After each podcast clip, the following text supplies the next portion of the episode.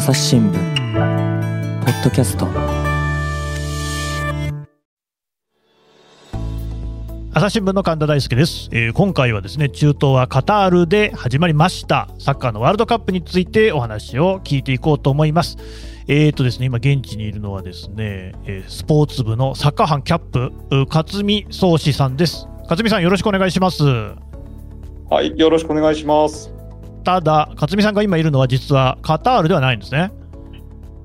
はい、今、アラブ首長国連邦です。UAE におります。はい。というのもですね、これあの、今回収録をしているのは17日の夕刻です。えーこの後日本代表はですね、カナダの代表と試合を行うことになっておりまして、しかし、えー配信をしているのは21日の予定ですね。ということはですね、ワールドカップの開幕が20日なので、その翌日、えー日本代表の試合はこの後ですね、23日にドイツ、27日にコスタリカ、えー12月の1日にスペインという順番でスケジュールが決まっているんですけれども、えーちょっとそういうことで、勝見さんのお話とですね、今現在と、ちょっとしたあの内容のね、違いなんかも出てくるんじゃないかなと思いますが、ご了承いただければと思います。さて、勝見さん、えーちょっと早速ね、聞いていこうと思うんですけれども、カタールに入ったわけですよね。街の雰囲気とかどうですか？はい、えっ、と、私は8日のですね、朝に入りまして、正直ですね、人はまだあんまりいないという感じでした。まあ、ファンですね。うんたただ街中はですね、もうあの、大きなビルに選手の絵が描かれていたりとかですね、あと旗がいろんな国の国旗がはためいていたり、街の中の様子はあのすごくもうワールドカップを感じる状況で、えーとこちら UAE に来る直前はだいぶ人が増えてきたなという感じがあります。地下鉄に乗っていても、あのユニフォームを着たブラジルとかアルゼンチンとか、そういう方々をよく見かけるようになりました。うん。気温はどうですか？日中はですね、暑いです。本当に日差しが強いんですね、すごく。うん。あのーもう日本の夏よりももしかしたら湿気がない、日本より湿気がないからなのか、日差しがすごく強く感じられるっていうのがあります。で、30度、35度ぐらいですかね、までいっているっていう感じなんですが、ただ日が落ちるとですね、一気に涼しくなるっていうのが、すごく、あの、不思議と言いますか面白いですね。心地いいぐらい涼しくなります。うんうんうん、まあね、もう11月なんですけれども、35度になる、あの私もね、えーと、カタール、あるいは UAE のお隣というか、海を挟んで向こう側にあるイランという国に長くいましたし、カタールにも行ったことあります、UAE に関しては20回ぐらい行った行ってると思うんですが、なまあ、夏場はですね、気温が50度ぐらいまで最高上がることもある、湿度は100%近くになることもあるという、まあ、大変厳しい状況で、まあだから今ね、11月に試合が行われるっていうこともあるようなんですけれども、じゃあ、まあ、あの、少しずつ現地ではワールドカップ本番が来るぞっていうことで盛り上がっているような様子ですかね。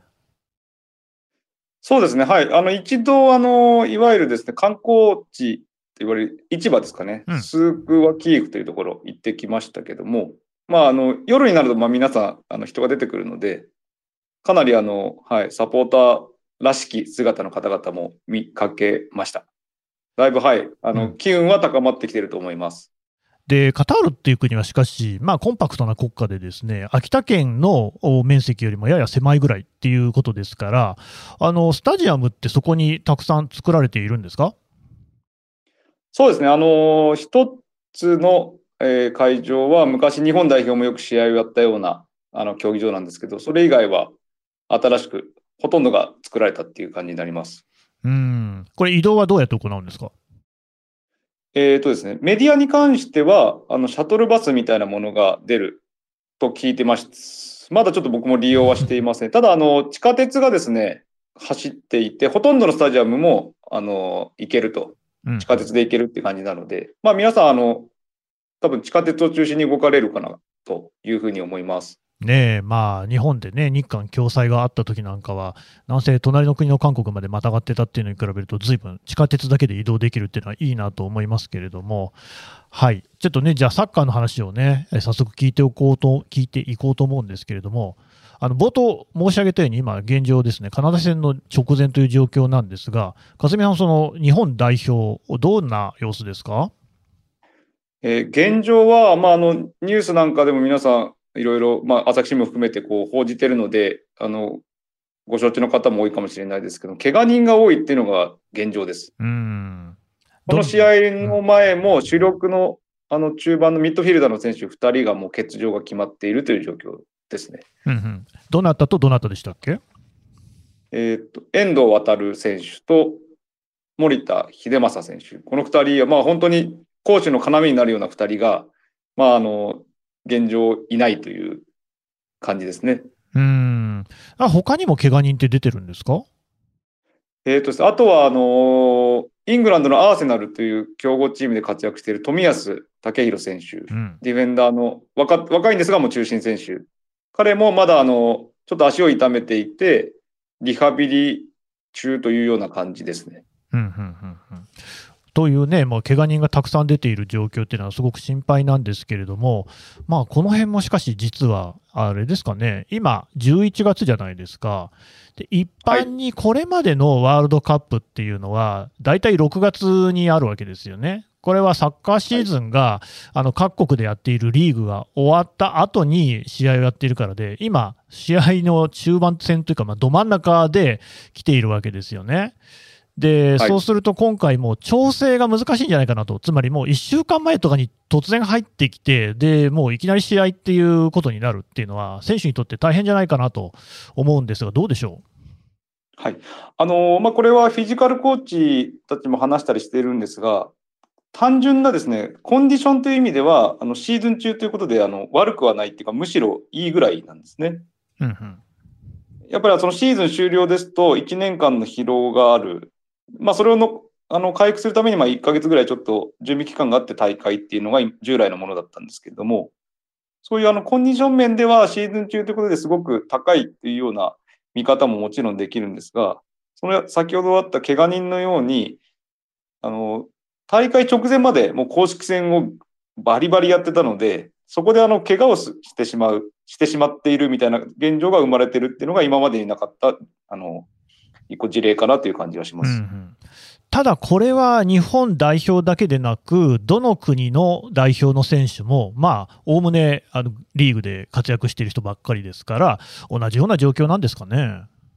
あ、はい、まさにその通りだと思います。えっと、か例えば韓国のソン・フンミン選手という、まあ、すごく有名なはい。イングランドで活躍している選手なんかも、あの、直前にですね、顔の骨折があってしまって、まあちょっと危ぶまれていましたが、今のところメンバーには入っているというような状況ですね。うんうん、あの日本の対戦する、例えばドイツ代表の選手なんかはどうですか？はい、ドイツもですね、ウィルウィルナウェルナーという、えーとフォワードの、まあ、中心選手になりそうだと言われていた選手が、まあ足首の怪我でもう早々にあのワールドカップ欠場は決まっている、うん決、まってしまったという状況ですね。なるほど。というね、まあ、状況の中ではあるんですけれども、もう待ったなしで試合がね、始まっていくわけですが、えーと、やっぱりね、今回、皆さんもね、あの聞いてくださっている皆さんも、日本代表の行方は当然気になると思うんですけれども、あの勝美さん、なかなか大変な、ね、グループリーグ入っちゃいましたね。はい。見方にはよると思うんですが、日本の方からしたら、まあ、死の組なんていう言われ方も、うんあの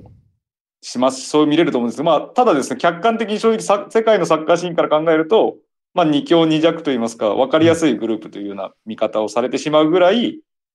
ドイツとスペインの力が抜けているというようなグループに入ってしまいました。はい、えーまあ、改めてね、えーおさらいをしますと、日本の入ったのはグループ E で、えースペイン、コスタリカ、ドイツの3カ国と、スペイン、ドイツに関しては、ワールドカップの優勝経験国ですし、えーそれからコスタリカも実はね、前々回にはベスト8までは上がってるんですよね。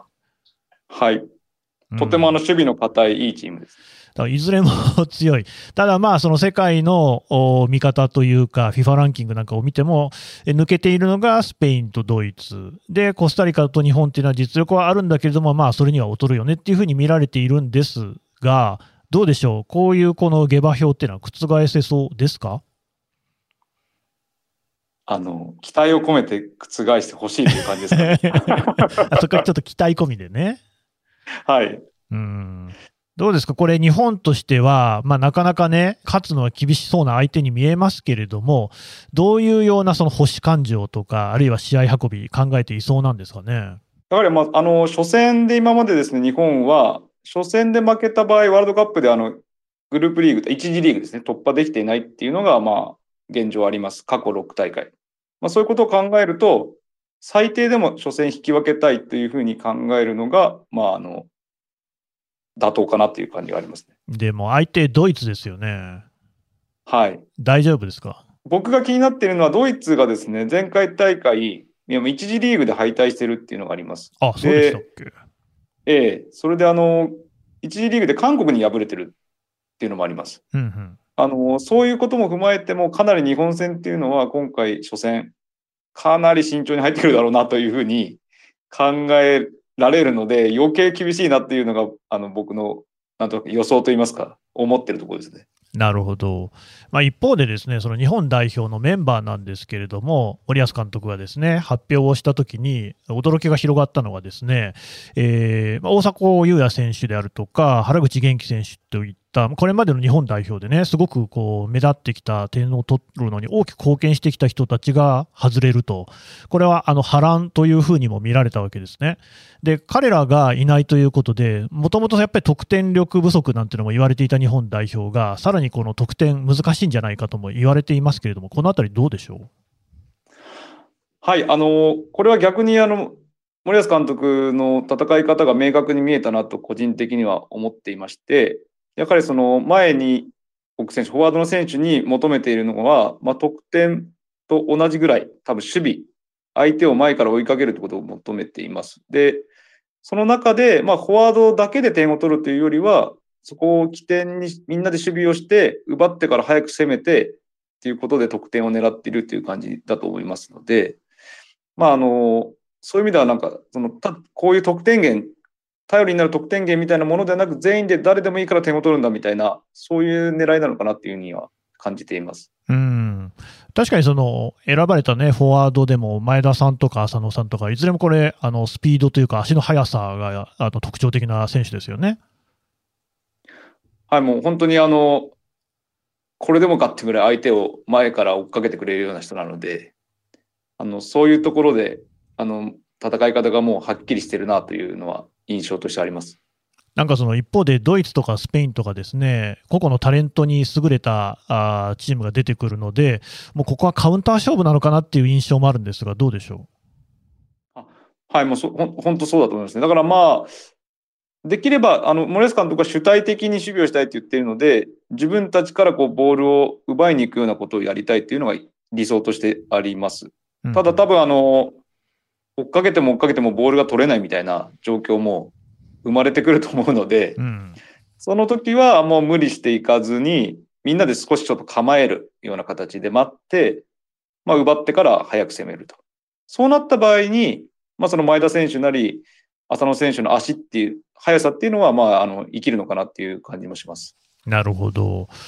で、あの、まあ、本来の守備を司るですね、ディフェンス陣、ディフェンダー陣はどうですか？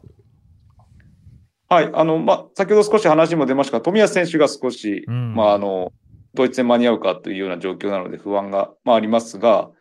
まあ、吉田麻也選手、キャプテン中心に、あと右サイドバックの酒井宏樹選手なんかも経験してます、ワールドカップを。で、左サイドも長友選手、なりあのドイツで活躍している伊藤洋樹選手などもいますので、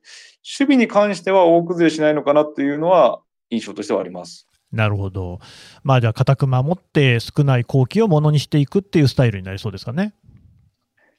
はい。あのー、まあこれはサッカーの好みにもよると思うんですけど、サッカー好きな人はまあそういうのを好まない人もいるかもしれませんが、まあやはり、あのー、世界でヨーロッパで活躍している選手が多いからこそ、彼らも自分たちの立ち位置っていうのをよく理解していると思うので、そこは現実を受け止めて、あの、しっかり身の丈に合ったサッカーをやってくれるのかなと、個人的には思ってます。うんその今回選ばれた選手たちが所属しているチームを見ても、もうほとんどの人が現役でそのヨーロッパのリーグで、えー、プレーしている人たちですよね。もう、はい、本当に今までで一番多い形ですから、あの、今まではどちらかというと、海外組とかっていうと、特別枠みたいな感じがありましたけど、今はあの、あ、J リーグから何人入ってんの？みたいな感じに、あの、なっているっていうのが、はい、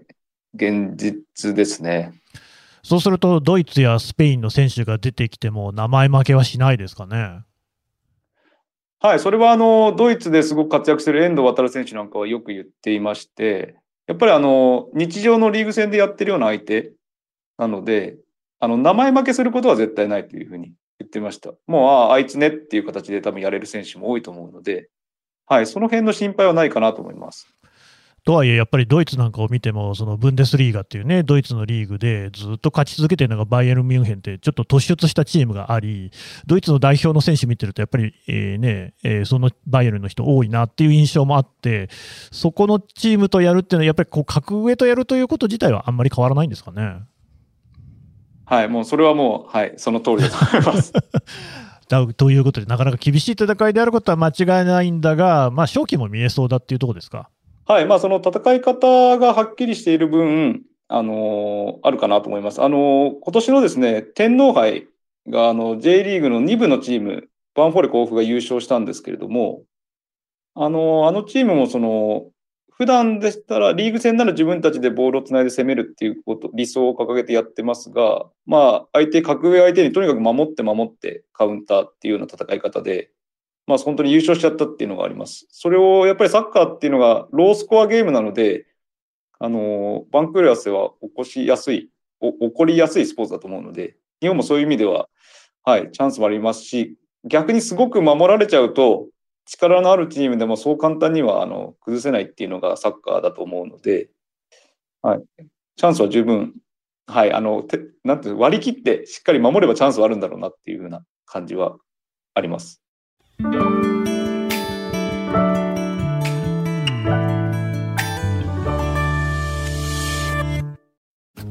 ながら聞きできるポッドキャストって私の生活スタイルにちょうどいい朝日新聞のニュースレターに登録すると編集者が厳選したニュースがメールで届くよ思いがけない話題にも出会えるよねちょっと新しいニュースの読み方朝日新聞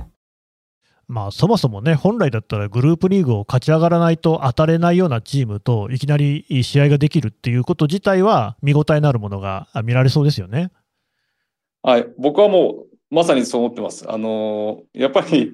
ドイツとかスペインとその真剣勝負できるっていうのは、昔からサッカーを見てた方なんかは、本当にその辺は興奮してらっしゃるんだろうなと思います。あの組み合わせ抽選会がですね、あった時に、あの、組み合わせ決まった直後ですね、森保さんがテレビインタビューをやってたんですけど、それを見たあのサッカー協会のあるスタッフが、もう森保さんの目がもう血走ってて明らかに興奮してるのが分かったと。うん、あの、やっぱり森保さん自身は本当に心から楽しみにしてるんだろうなっていうのは、あの話をさせてもらってもすごく本当感じてます。一方で森保さんにとってはカタールというのは因縁の地でもあってですね、あのもう有名なドーハの悲劇、えー、1993年でしたけれども、まあ、それからですね、えー、29年、30年近い時が流れて、そこをこうまあね、リベンジじゃありませんが、ちょっとこう今回、日本なんとか取り戻したいっていうような気持ちもあるんですかね？はい、あのー、まあ、どうしてもそういう話もよく出るんですけれども、本人自体はまあ否定はしています。あんまりもう、一度あの、ね、世代別と言いますかね、あえ、ー、と、確かですね、アンダー20、20歳から日本代表何かで試合でこちらに来たことがもうあるらしいんです、一回、ドーハには。そういう意味でも何かこう、もう個人としては払拭してるらしいんですけども、まあ僕らがこう盛り上げるからっていうのもあるかもしれませんが、一応まあドーハの悲劇をドーハの歓喜に変えたいということは、あの、はい、本人も、えー、公には言ってるっていう感じですね。はい。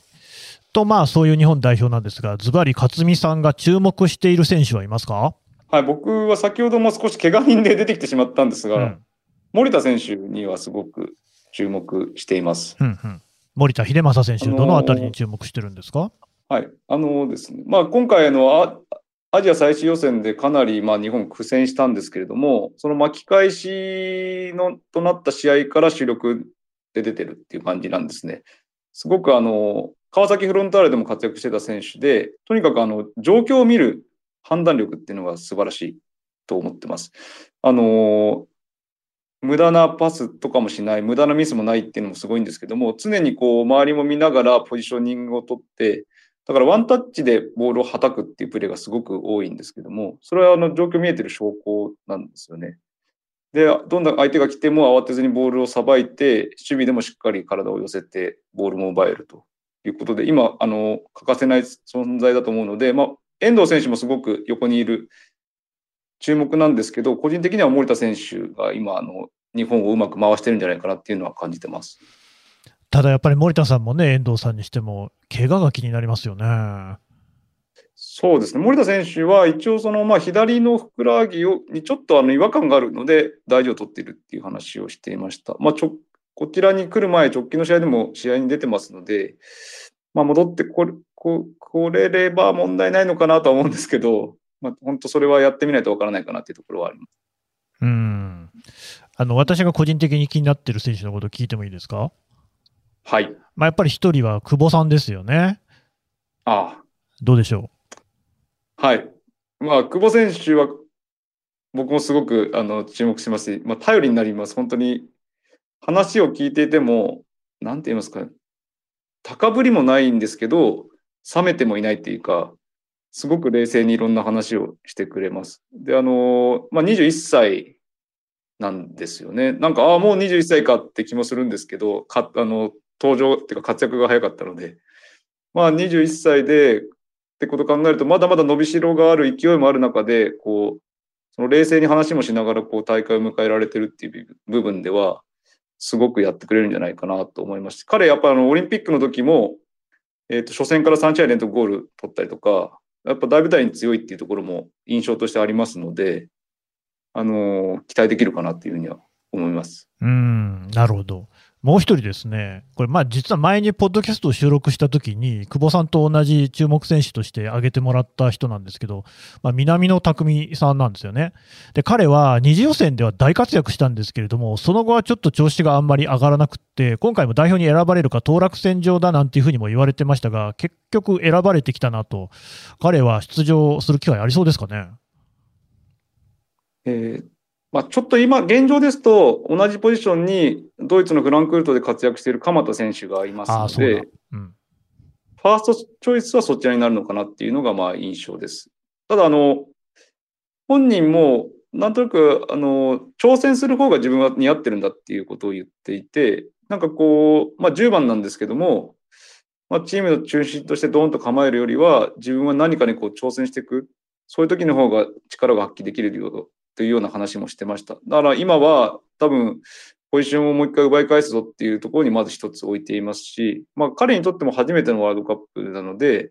そういう意味でこう、ハングリーさみたいなものを出して活躍してくれればいいなと思ってます。見た目がああいう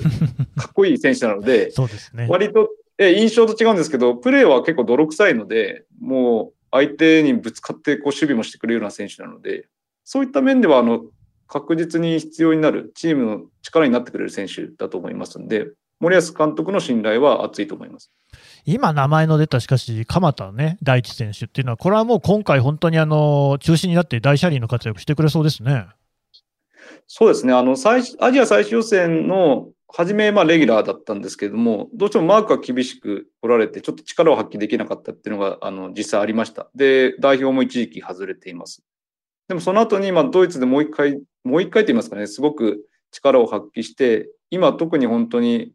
最高峰のヨーロッパチャンピオンズリーグでも得点してますし、ドイツでもすごく活躍してます。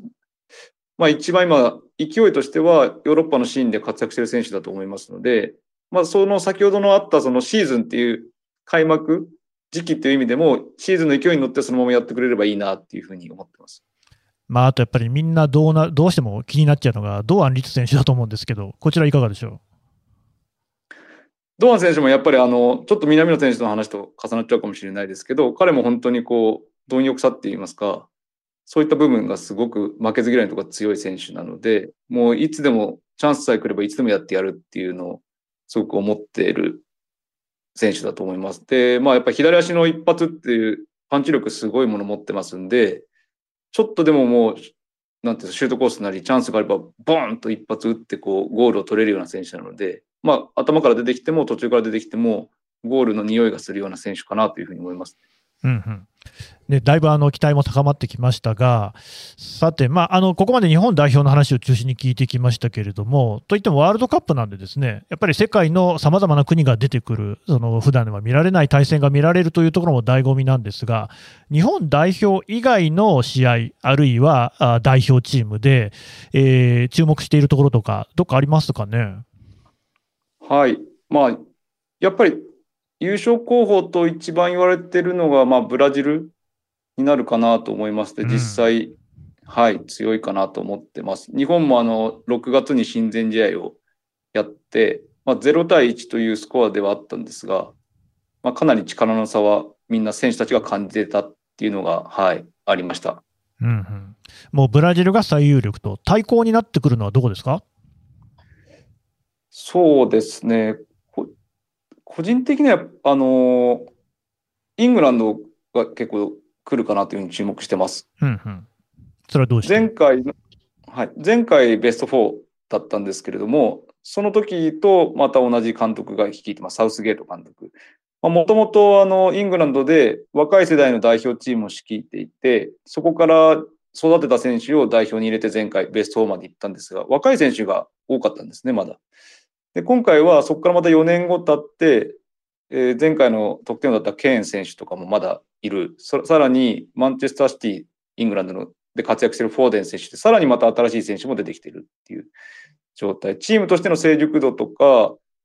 今、調子のいい選手たちってことを考えると、まあ十分にこう上位に来るかなというふうに予想できます。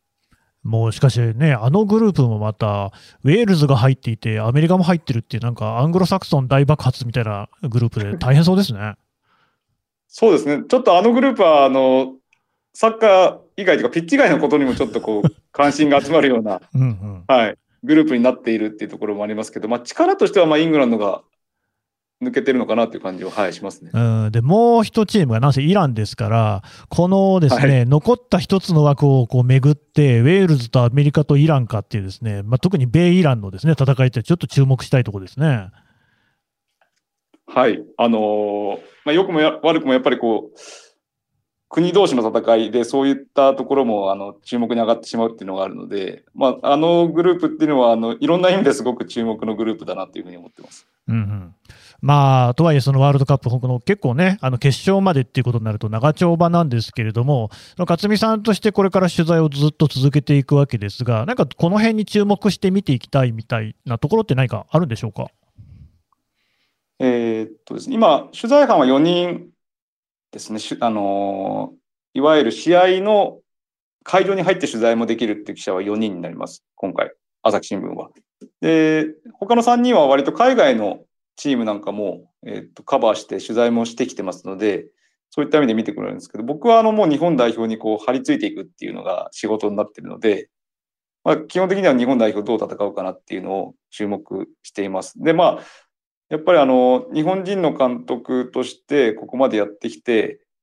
森保監督、まあ、正直いろいろ賛否、ネットでもいっぱいあると思うんですけど、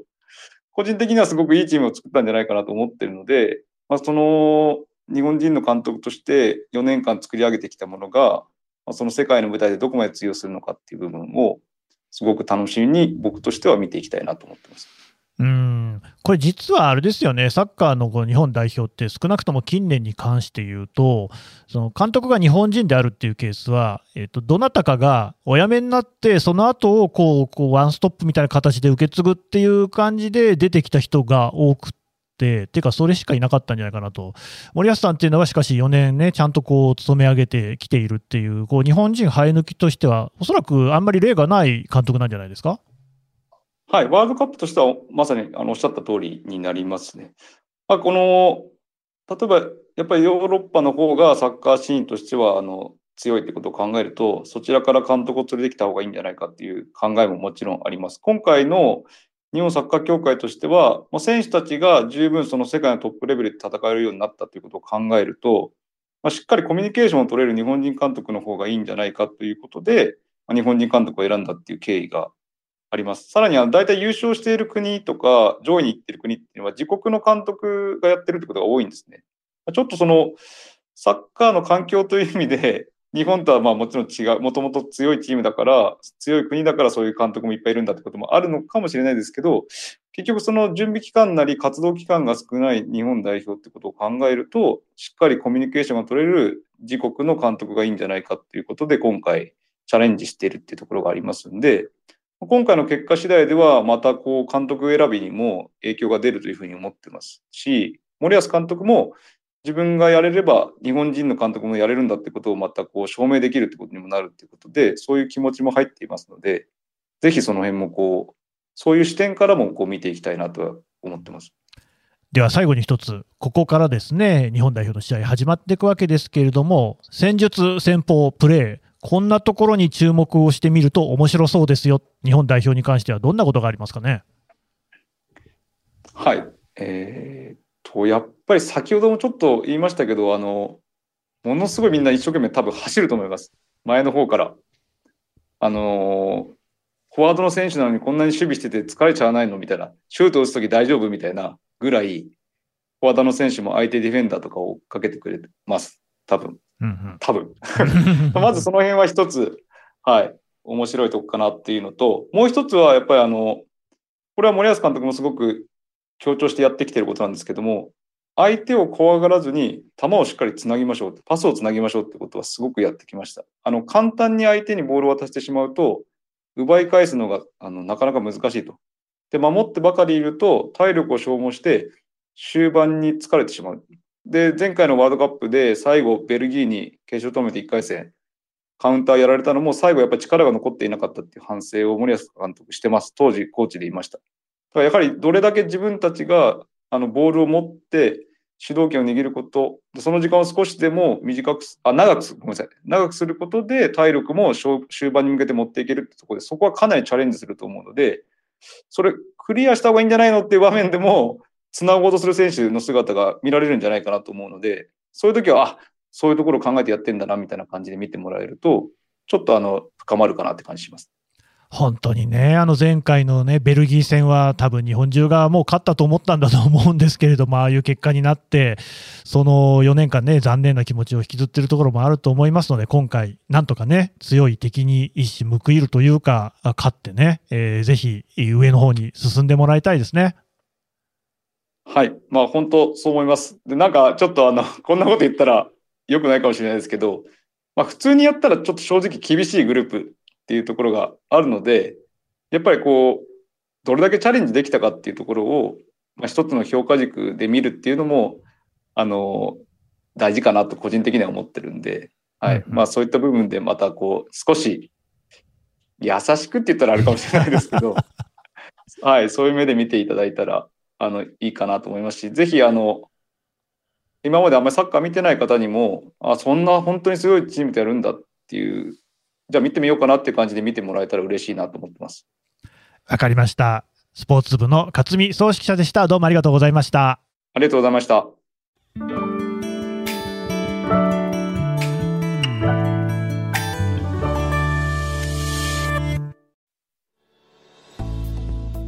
はい、えースポーツ部サッカー班キャップの勝見総指揮者からお話を伺ってきました。さてね、勝見さんも朝日新聞でも朝日新聞デジタルで、えーワールドカップ期間中、いろいろな記事展開していくんですよね。